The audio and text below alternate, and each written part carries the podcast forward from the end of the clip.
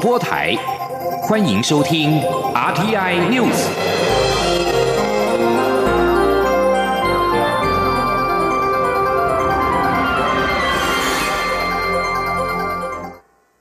各位好，我是主播王玉伟，欢迎收听这节央广主播台提供给您的 RTI News。今天是二零二零年十一月九号，新闻首先带您关注国际焦点。各大媒体预估民主党候选人拜登胜选，成为美国的第四十六位总统。前总统小布希在八号表示，他已经跟拜登通电话恭贺他胜选。但是小布希提到，现任总统川普依然有权要求重新计票。美国多家媒体已经宣布，拜登至少已斩获两百七十九张选举人票，超越两百七十张的当选门槛。共和党籍的小布希透过声明指出，美国人可以有信心相信这一次大选基本上来说是公正的，而且结果是干净的。不过，川普至今尚未承认败选，他质疑开票过程的公正性，并誓言要让选举进入法律攻防战。共和党的联资深联邦参议员葛兰姆八号还呼吁川普奋战下去，而且不要承认败选，还说必须针对川普做出的指控进行调查。知情人士指出，已被视为视为胜出的拜登，将武汉肺炎 （COVID-19） 疫情视为国政当务之急。九号将公布一个由十二名专家组成的工作小组。路透社报道，拜登一旦就任美国总统，这个工作小组将负责制定防疫计划。而在对中国政策方面，路透社分析指出，拜登曾经指中国国家主席习近平是恶棍，也承诺会带领国际施压、孤立和惩罚中国。他在竞选期间还将中国对待新疆穆斯林的行为称为灭绝种族，比川普政府目前的政策更为严厉。几乎所有迹象都显示，北京将会发现拜登对待中国的态度不会比川普软弱。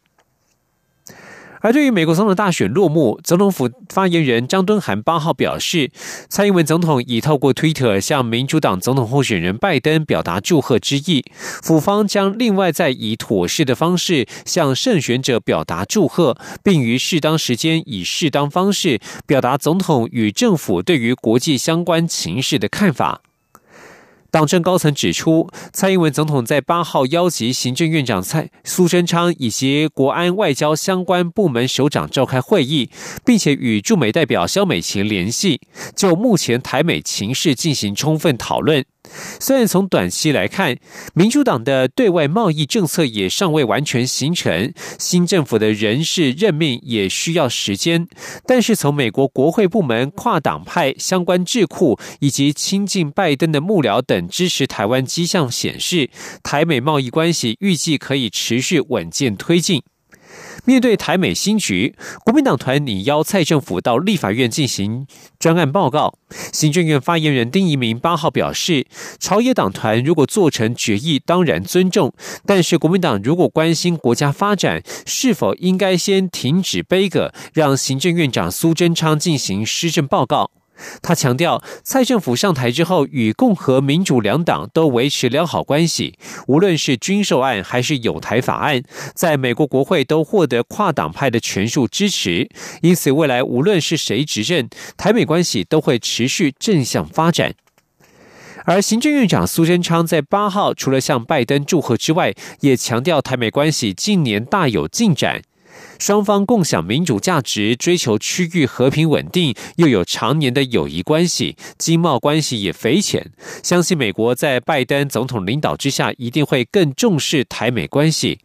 双方的领导人都会共同努力深化双边关系。前天央网记者谢嘉欣的采访报道。美国主流媒体报道指出，民主党总统候选人拜登在关键的宾州赢得二十张选举人票，让他跨过当选门槛。而拜登已自行宣布胜选，并向全国发表胜选演说。蔡总统也特别在推特转推过去拜登祝贺他连任的推文，说现在轮到他祝贺拜登与贺锦丽当选总统和副总统，并期待共同努力增进彼此的友谊，为国际社会带来贡献。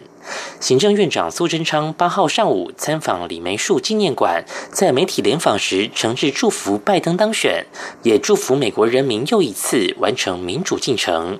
他表示，过去这些年，在蔡总统领导下，美国政府、美国国会不分党派，与台湾关系大有进展。不论是有台法案、军售、贸易额，都大大增加，且两边有共同的民主价值，坚持区域要和平稳定。相信在拜登领导下，美国一定会更加重视台美关系。苏贞昌说：“相信未来美国在拜登总统的领导下，一定会。”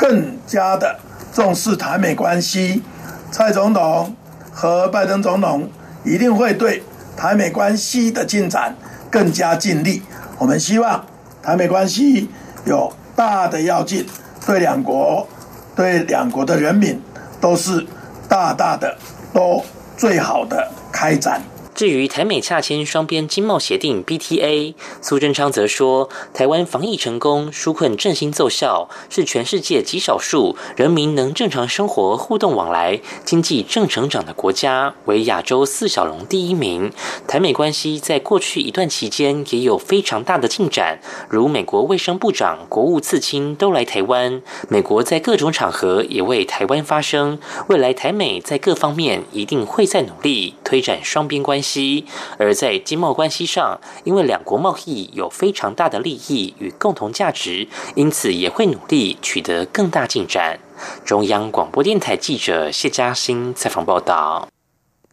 而未来台美的医卫合作来珠政策是否生变？卫副部长陈时中八号表示，今年签订的台美医卫合作了解备忘录 （MOU） 仍将持续沟通及推动。外交部与美方也有沟通管道，未来有任何变化都会持续注意。至于明年元旦是否如期开放含莱克多巴胺的美国猪肉进口台湾，陈时中说，目前没有改变政策的打算。对于美猪扩大进口政策是否有可能改变，中华民国养猪协会理事长杨杰在八号受访表示，会试着向农委会建议，但是他也表示，产业团体所要面对的是所有的进口猪肉，因此不管来猪进不进来，都希望国内消费者尽量选择国产猪肉，就可以避开加拿大或是美国猪肉相关健康疑虑的问题。前天记者陈林信宏的采访报道。美国总统确定换人做，外界也关注来州输台政策是否有机会改变。前外交部长杨敬天日前受访时分析认为，美猪美牛政策对美国而言都是既定政策，美方长期都是朝开放的方向，也希望来猪输出，因此民主党和共和党的目标一致，拜登上任也不会改变。尽管如此，国内仍有部分团体和学者认为，在美国白宫主人换人做的情况下，台湾也应该要想办法争取重新谈判，将细节调整成对台湾有利的方向。欢迎美猪，但不要来猪。中华民国养猪协会理事长杨杰八号受访时表示，以产业和消费者的立场，一定都会期待来猪进口有转圜的机会。养猪团体也会试着向农委会建议。不过，他也强调，目前国产猪肉的竞争最大对手并不是美猪，而是加拿大猪肉，因为加拿大。进口猪肉一公斤六十多元，美猪一公斤要七十元至八十元。消费者目前要担心的，应该是未来加拿大奶鸡猪是否也有可能进口。杨杰说：“加拿大其实是跟美国是允许使用，但是因为加拿大它很早就把市场锁定在东方，也就是我们跟。”中国，嗯，所以他们就都有要求，他们农户少使用，因为这样子的话，他们猪肉才有办法销到中国跟台湾。其实就像美国一样，美国其实美国之前四五年前的话，他们使用来剂的有超过六成半以上都用来剂。那为什么他们现在降到二十二 percent？是因为呃，他们这两年也要做大陆的生意。因为大陆发生非洲猪瘟损失很多，所以他们也自动的要求他们农农民少用。杨姐也指出，以美国来说，奶鸡猪肉和不使用奶鸡的猪肉，一公斤价格只有少新台币两元。如果和加拿大猪肉相比，仍是没有竞争力。目前产业要面对的是所有进口猪肉，而非只是美猪而已。至于台湾消费者若有疑虑，应尽可能选择国产猪肉，就可以避开加拿大或是美国猪肉相关健康。疑虑的问题。中央广播电台记者陈琳信鸿报道。美国政坛牵动国际经贸情势，国内投信投顾认为，由于美股在上周已经上涨了大约近一成，涨幅已大，短线有可能回档。但由于市场资金充沛，美股就像是不死鸟一般，即使选前曾经回档一成，但是立刻又回到高点附近。未来如果美股持续上涨，那么外资回补今年卖超台股新台币六千多亿元的几率高，很有机会带领台股续攀高峰。前天记者陈林信宏的采访报道。尽管美国 COVID-19 疫情上周单日新增确诊数再创新高，不过股市焦点集中于美国总统大选。市场认为民主党候选人拜登一面高，渴望降低政策大幅变动的可能性，再加上联准会维持基准利率于零至百分之零点二五，以及资产购买规模不变，激励美股晋阳。华南投顾董事长楚祥生指出，美股上涨是推升台北股市上周也大涨的重要因素。至于美大选，正式抵定。尽管拜登和川普的政策有一些差别，但拜登的政策像是企业税、个人税、资本利得税或是绿能产业政策部分，必须透过国会立法处理。现阶段股市应该会慢慢回归于没有大选的不确定因素。至于美国疫情以及美国联准会 FED 是否做多，将会左右股市表现。楚祥生说：“不可否认。”美股涨多了，可能会有小幅拉回的一个股优在啦。最重要是因为钱还是太多了，所以说你看美股基本上是一个类似不死鸟。你看，在选前曾经回了十个百分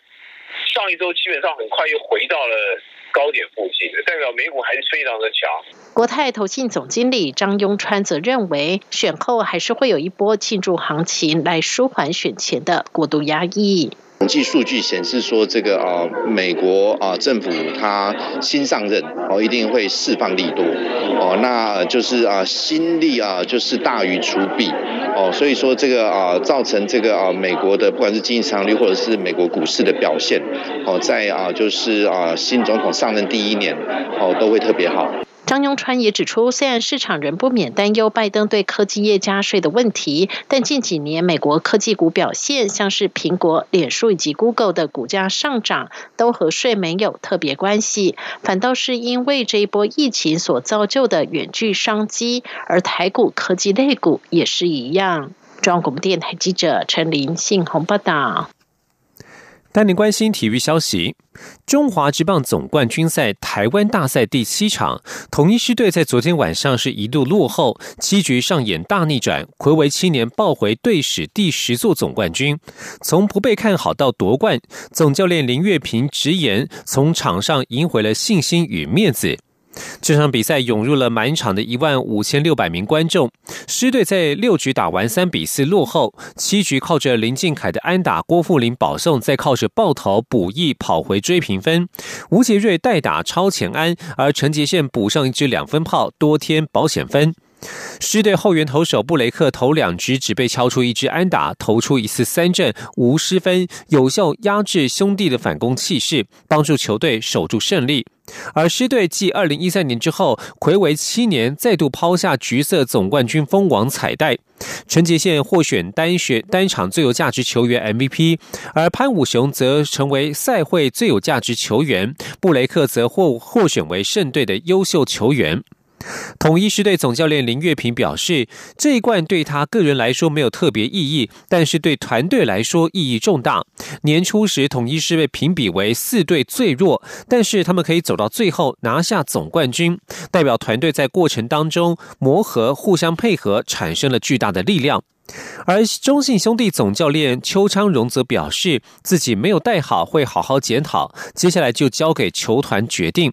老将周思齐在系列赛表现亮眼，不过等待十年，最后还是无缘夺冠。他表示，今年已经尽力，希望大家能够记住这一次的经验，检讨自己付出多少在训练方面。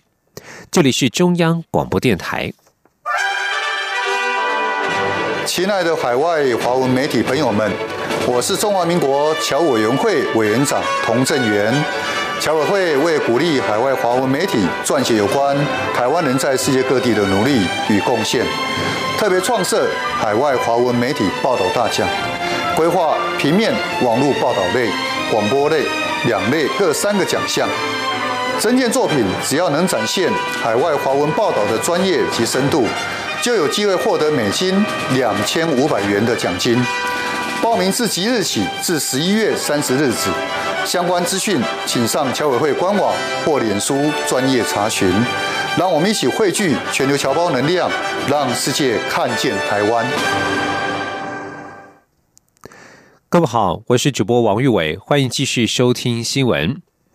针对世界卫生大会 （WHA） 赴会并未邀请台湾参与，外交部在八号晚间发布声明表示，对于中国阻挠台湾参与世界卫生组织 （WHO） 以及世卫组织持续漠视两千三百五十万台湾人民的健康人权，外交部表达高度遗憾及强烈不满。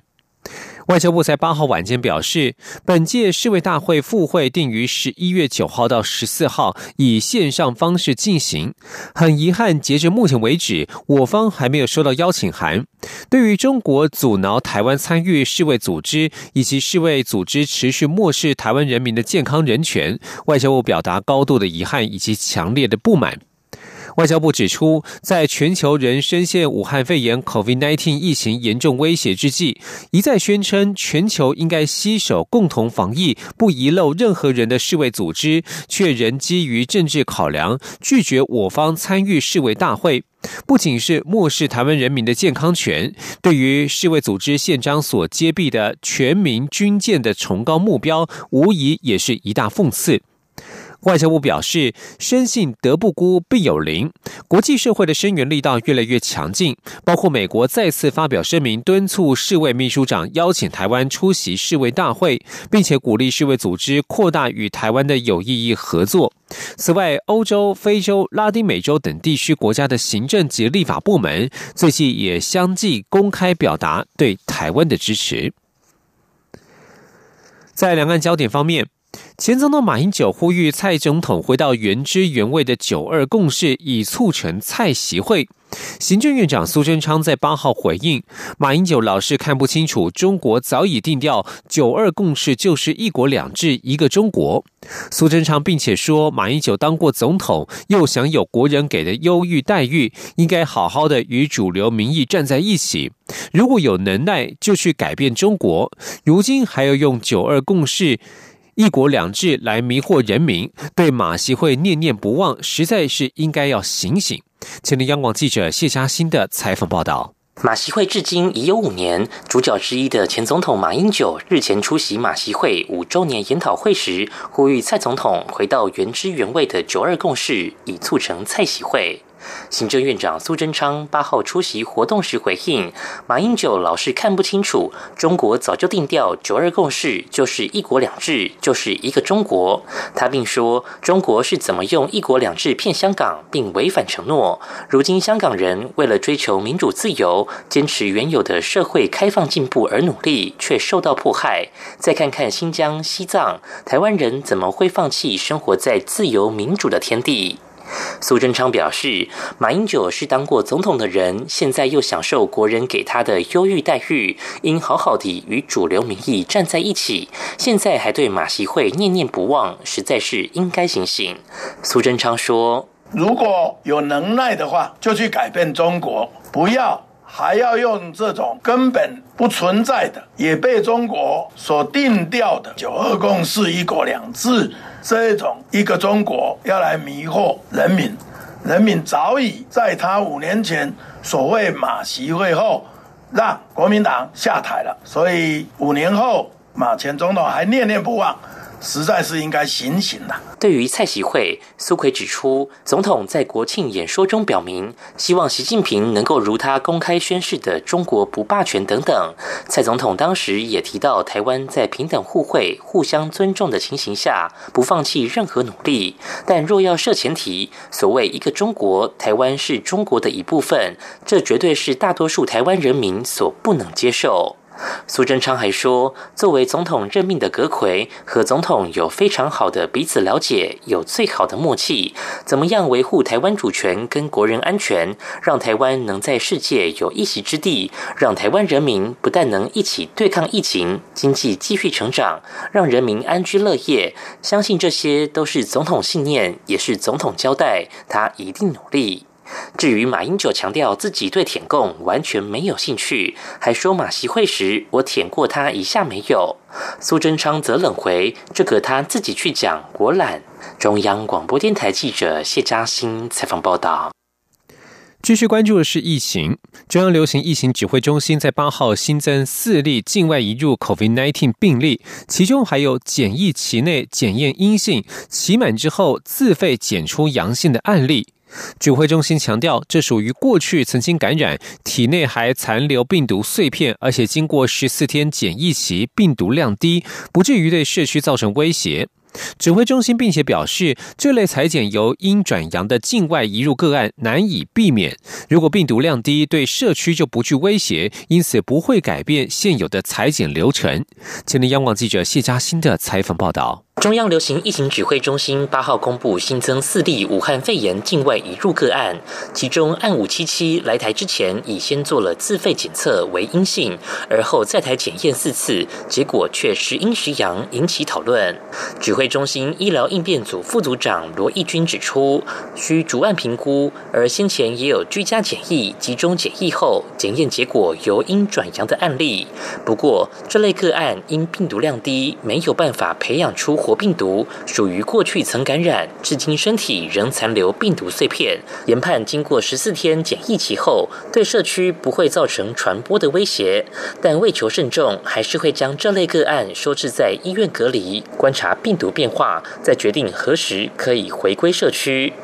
罗义军强调，检测结果阴阳反复的情形难以百分之百避免，但目前没有计划改变裁剪流程。他说：“针对这一群，我们认为是比较高风险，所以尽可能都是安排在集中检疫，然后起码会做裁剪。那但是阴阴阳阳这样的事情没有办法百分之百的避免哦。那其实就算后面阴变阳，那病毒量事实上如果很低的话，也不认为说具有这个社区传播的这个威胁了。所以目前不会就这个部分呃暂时有什么样呃裁剪流程上的改变。”针对新加坡松绑中国大陆及澳洲部分省份入境者的管制，只要出具阴性证明，就能缩短检疫时数或免除检疫。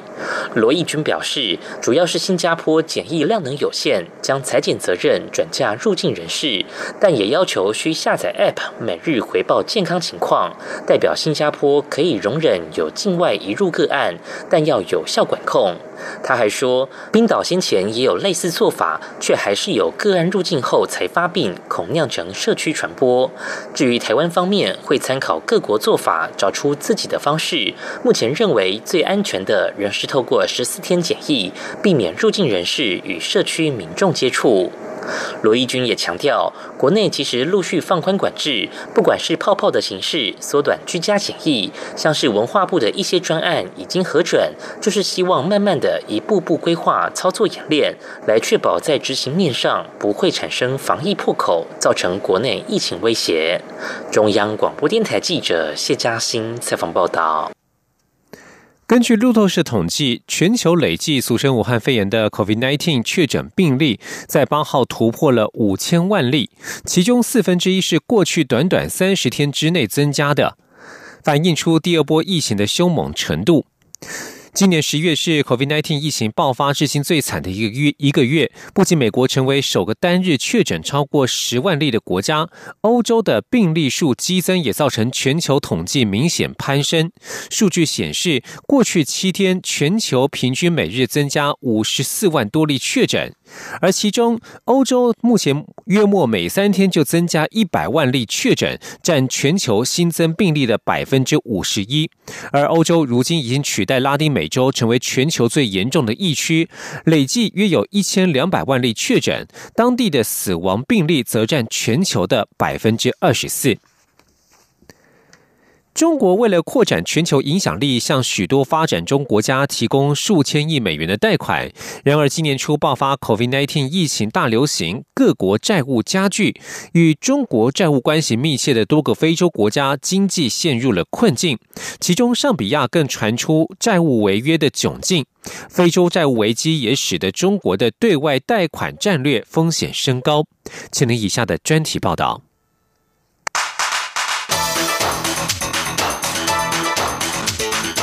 专题报道：中国政府为扩大全球影响力，过去二十年间向许多发展中国家提供借款，以贷款战略增加对这些国家事务的话语权。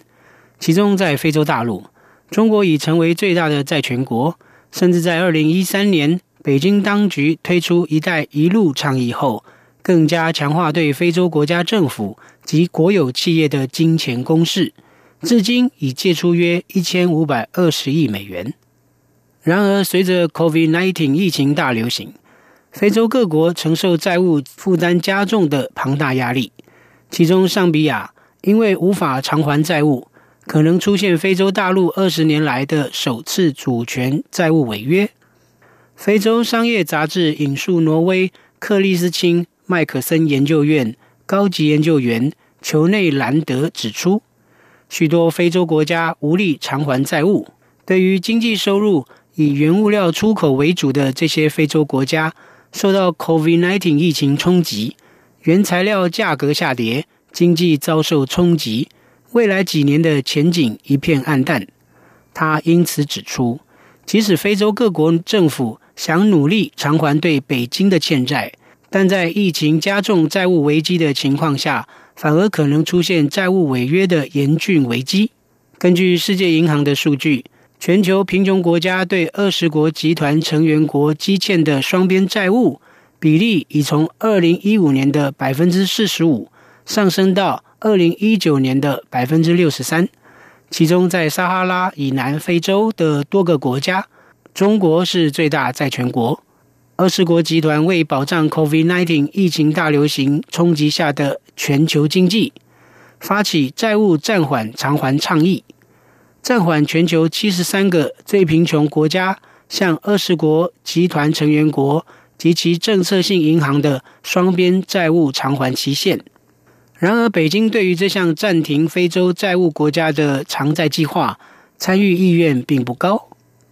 对此，《纽约时报》指出。中国对于配合暂停或减免债务计划，面对困难抉择。中国政府如果重组或是免除这些国家的贷款，可能会对本国金融体系带来压力，并激怒也深受经济放缓之苦的中国人民。对外方面，因为北京当局对 COVID-19 疫情的处理引发全球愤怒，此时若要求这些国家还款，可能会阻碍中国扩大对非洲影响力的战略，并遭受国际社会责难。若从另一方面观察，非洲国家近来出现的债务危机，也凸显中国对外贷款的分散性质与不透明。中国政府经常由多家本国银行对某个国家的不同机构或政府组织放款。英国金融时报以中国对安哥拉放款为例。指中国国家开发银行以贸易汇率对安哥拉国有石油企业索南高公司放款，另由中国进出口银行以优惠利率对安哥拉政府提供借贷。这种做法使中国银行与非洲国家的借贷合约内容不仅有差异，贷款讯息也零散及片面。世界银行总裁马尔帕斯指出。若仔细检查中国与这些非洲国家签下的借贷合约，许多情况下不仅贷款利息很高，合约的透明度也很低。金融时报引述上比亚分析师西姆巴指出，中国的对外贷款战略存在风险，若是不改变做法，将在非洲国家衍生出难以进行重组的庞大债务，甚至也连带导致中国国有企业。面临违约风险，中国为扩张对全球的影响力，以较为不苛刻的贷款条件吸引包括非洲国家在内的发展中国家借款，在利用这类廉价的秘密贷款掠夺非洲资源。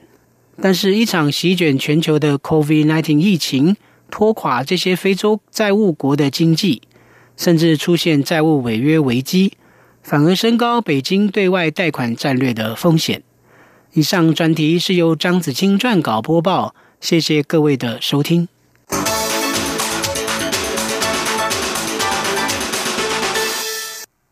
以上新闻由王玉伟编辑播报，这里是中央广播电台台湾之音。